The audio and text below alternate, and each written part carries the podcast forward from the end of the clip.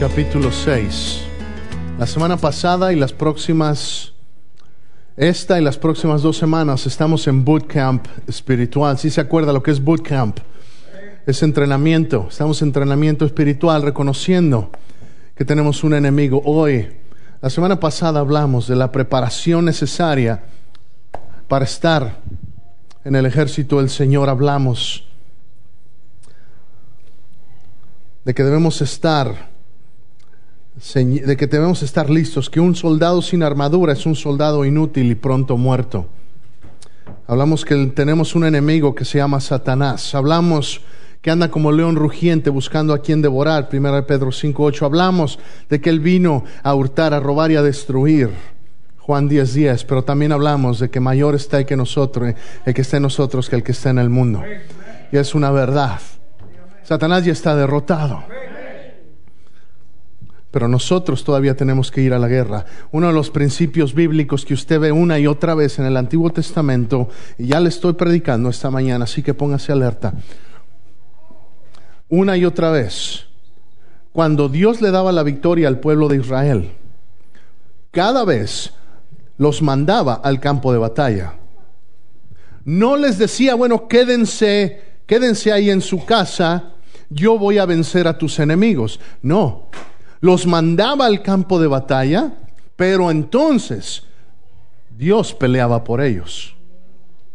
Si Dios todavía nos manda al campo de batalla a ti y a mí, el hecho de que diga ya soy salvo no significa que el enemigo ya está derrotado en mi vida. Todavía tengo que ponerme la armadura de Dios y todavía tengo que luchar y todavía tengo que resistirlo porque la Biblia dice que tengo que resistir al diablo y él huirá de mí. Y entonces recibo la victoria. Si estoy, estoy sujetándome a Dios para entonces vencer. ¿Por qué? Porque Dios ya venció, el enemigo ya está derrotado. ¿Por qué será que todavía a veces me siento vencido? ¿Por qué será que a veces todavía hay batallas en las cuales caigo y soy derrotado? Porque no estoy listo para pelear la batalla como Dios quiere que la pelee. Efesios 6, ¿ya la tiene? Verso 10. Efesios 10, verso 10. Son dos versos, 10 y 11, que vamos a estar leyendo todos los próximos domingos mientras estemos en este tiempo de preparación espiritual. Dice la palabra del Señor. Por lo demás, hermanos míos, fortaleceos en el Señor y en el poder de su fuerza. Vestíos de toda la armadura de Dios, para que podáis estar firmes contra las acechanzas del diablo. Quiero que lo lea conmigo esta mañana. Si tiene su Biblia, quiero que lo leamos juntos, estos dos versos. ¿Está listo? Dice la palabra del Señor Leamos juntos. Por lo demás, hermanos míos, fortaleceos en el Señor y en el poder de su fuerza. Vestíos de toda la armadura de Dios para que podáis estar firmes contra las acechanzas del diablo. Vamos a leerlo una vez más. Quiero que esta vez lo, lo lea de esta manera. Cuando Pablo está escribiéndole a, a los hermanos en Éfeso, los está exhortando les está hablando directamente y en este momento yo quiero que al leerlo lo leamos los unos para los otros, que no lo leamos los unos a los otros, que en este momento la palabra del Señor nos ayude a exhortarnos unos a otros. ¿Sí me entiende esta mañana? No vamos a leerlo nomás por leerlo, vamos a leerlo diciéndole a mi hermano, diciéndole a mi hermana, mi esposa, mis hijos, quien esté cerca de usted. Vamos a decirle, hermano, fortalécete en el Señor fortalécete en el Señor. Al leerlo, tome esa actitud de decir, hermanos, vamos a animarnos unos a otros esta mañana. Amén. Vamos a leerlo. Dice la palabra del Señor. Por lo demás, hermanos míos, fortaleceos en el Señor y en el poder de su fuerza. Vestíos de toda la armadura de Dios, para que podáis estar firmes contra las acechanzas del diablo. Aleluya. Aleluya. Esta mañana quiero recordarle otro verso, Segunda de Timoteo 2:4. Ninguno que milita se enreda en los negocios de la vida a fin de agradar a aquel que le llamó por soldado. Somos soldados del Señor, amén. Somos parte del ejército de Dios. Amén. Cuando gente no entiende que estamos en guerra espiritual, piensan, estos fanáticos hablan de, hablan de ejércitos, hablan de guerrillas, hablan de... nuestra, no es, nuestra guerra no es una guerrilla, es una guerra tremenda. Entendamos eso esta mañana. Y que si nos llamamos soldados es porque tenemos un puesto en el ejército del Señor. Tenemos una responsabilidad de luchar. Tenemos una responsabilidad de comprender que hay un enemigo el cual quiere destruir mi alma, el cual quiere destruir mi matrimonio, el cual quiere destruir tu matrimonio, quiere destruir a tus hijos, quiere destruir tu relación con tu esposo, con tu esposa, quiere destruir la relación con tu hermano, con tu hermana, quiere destruir todo lo que esté relacionado con tu vida, quiere destruir tu ánimo, quiere destruir tu espíritu, quiere destruir, quiere hacer que te pierdas. Quiero que entiendas esta mañana. Los que estamos, somos de casa y creo que esta mañana todos somos de, aquí de casa y, y quiero que entiendas, iglesia, entonces, que Él quiere que te pierdas. Él quiere que te salgas del camino. Él quiere descarriarte. Él quiere desanimarte de tal manera que eches para atrás, que digas como la mujer de lo, pero ¿por qué no mejor me regreso? ¿Por qué no miro para atrás? Déjame decirte, ninguno que toma el arado, dijo Jesús, y voltea para atrás es digno de ser llamado mis discípulos. Pero aquí hay discípulos que no miramos para atrás. Amén. Amén. Quiero decirle, esta es una verdad especial que debemos comprender. Hay una guerra, nada pasa por casualidad. Dios todo lo tiene bajo su dominio, bajo su control, pero el enemigo no descansa, el enemigo no duerme, el enemigo está ahí en todo momento buscando a ver qué oportunidad puede tener para meterte una duda, para meterte un desánimo, para meterte una mentira, para que caigas en pecado, para que pierdas la integridad. Ese es el enemigo que tenemos. Y es sutil. Y en pequeñeces empieza. Dice el libro de Cantares, cuidado con las pequeñas zorrillas que se comen la viña. Son las pequeñas cosas pecado empieza pequeño, empieza con poquito y se empieza a infiltrar y es como un cáncer. Y el cáncer, si usted sabe, empieza pero se expande y poco a poco mata mata la sensibilidad, mata. Le estoy hablando de cosas serias esta mañana, que si no tenemos la, la, capacidad de percibir que soy un soldado del Señor, que te estoy en guerra, entonces voy a tomar esta vida cristiana a la ligera. Déjame decirle, Dios quiere soldados que estemos listos para la guerra. Y si no está listo, déjeme decirle, el enemigo de todos modos va a venir a atacar. Anda como león rugiente ya le he contado cómo atacan los leones. Los leones buscan siempre a la presa aislada, a la débil, la que se aparta del rebaño, la que se aparta, la que no está junto con los demás, la que se aísla. Y esa es a la que el león más fácil agarra. Es increíble la analogía que, el Señor nos muestra, pero, pero si estamos juntos, por eso hay algo especial que, que pasa cuando estamos juntos en la iglesia. Por eso el autor de Hebreos dice, no dejen de congregarse como algunos tienen por costumbre. No es nada más religiosidad de, ay, tienes que venir. No, no se trata de eso. Es que hay algo especial cuando estamos juntos como pueblo de Dios. Es que hay, poder en la unidad que Dios nos ha dado. Si, si, si no estuvo hace un par de domingos, agarre el, el CD del poder de la unidad. Es un mensaje que debemos de comprender como individuos, como familias y como iglesia. Y un, y un, ejército que no está unido y un ejército que no tiene estrategia es un ejército que está destinado a fracasar. Este mañana y la próxima y el próximo domingo le voy a hablar de las seis partes de la armadura de Dios. Hoy le voy a hablar de las primeras tres. Próximo domingo le voy a hablar de las segundas tres.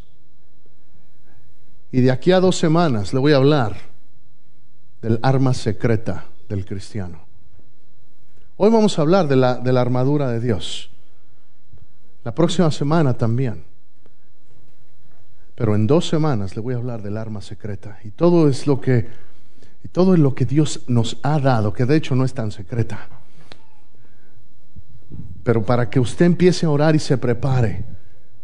Porque dice la palabra del Señor como leímos, Dice que tenemos que fortalecernos en el Señor. Verso 11, vestidos de toda la armadura de Dios. La semana pasada reconocemos que para ponerme algo, tengo que quitarme algo. Que para poder ponerme un pantalón, tengo que estar sin pantalón primero. Y hablamos de que tenemos que quitarnos las cosas que estorban. Y yo confío que el Señor ha hecho la obra y ahorita estamos listos. ¿Cuántos están listos para ponerse la armadura? Vamos a empezar hablando. Verso, ahí en, en Efesios 6, verso 13. Por tanto, Toma toda la armadura de Dios para que podáis resistir en el día malo y habiendo acabado todo, estar firmes. Verso 14. Estad pues firmes, ceñidos vuestros lomos con la verdad y vestidos con la coraza de justicia y calzado los pies con el apresto del Evangelio de la paz. Son las tres primeras partes que vamos a hablar esta mañana. La primera, dígame cuál es. Está pues firme, ceñido vuestros lomos con la con la verdad. Ceñidos los lomos. ¿Quién tiene el lomo? No levante la mano. Cuando hablamos de lomo, yo pienso en animales. Y yo leía este y yo, leía este pasaje antes y bueno, ¿a qué, ¿de qué se trata? A lo que está hablando, para que entendamos el contexto, entendamos la traducción. El que se ceñía el que se ataba un cinturón. En otras palabras, lo que está diciendo es pónganse el cinturón de la verdad. Pónganse el cinturón de la verdad. El soldado romano, Intenté conseguir una armadura real romana, pero me costaba 1.500 dólares. Así que dije, no, mejor, mejor así lo dejamos. Pero la armadura romana, la, parte más básica de la armadura romana, es un cinturón. Es un cinturón de cuero y tiene a, a los lados como como, ah, ¿cómo se dice? De, metal, como placas de metal que protegen las piernas y todo alrededor de la cintura. Tiene, tiene, de ahí es donde se sujeta la daga, de ahí es donde se sujeta el escudo, de ahí es donde se sujeta la espada.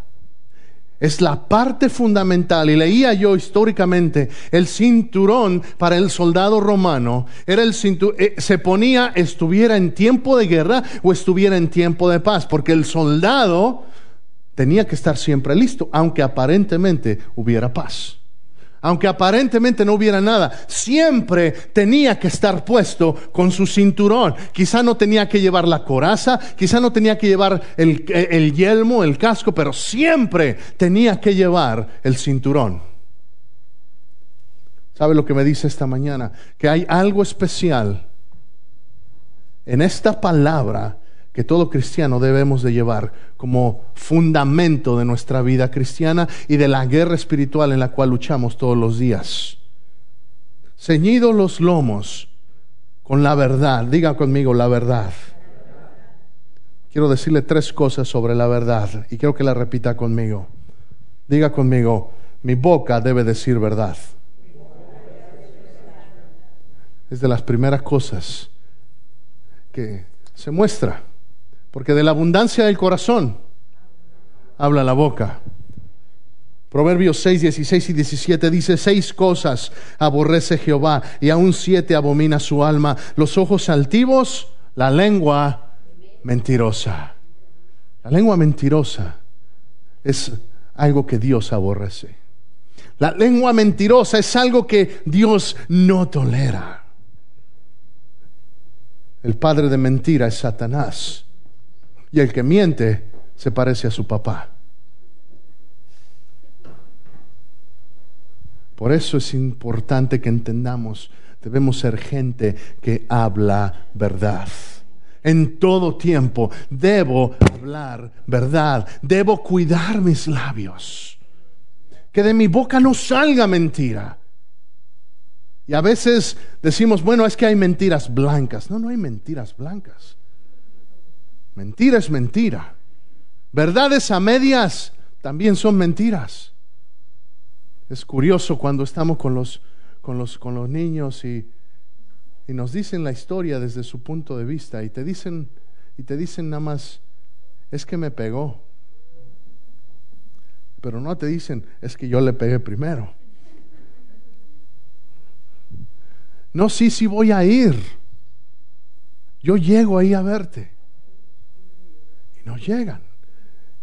Estoy hablando no de cuestiones cuando pasa algo, sino cuando uno intencionalmente dice cosas que no son honestas. Voy a orar por ti, brother. Voy a orar por ti, hermana. Y no, y no lo hacemos.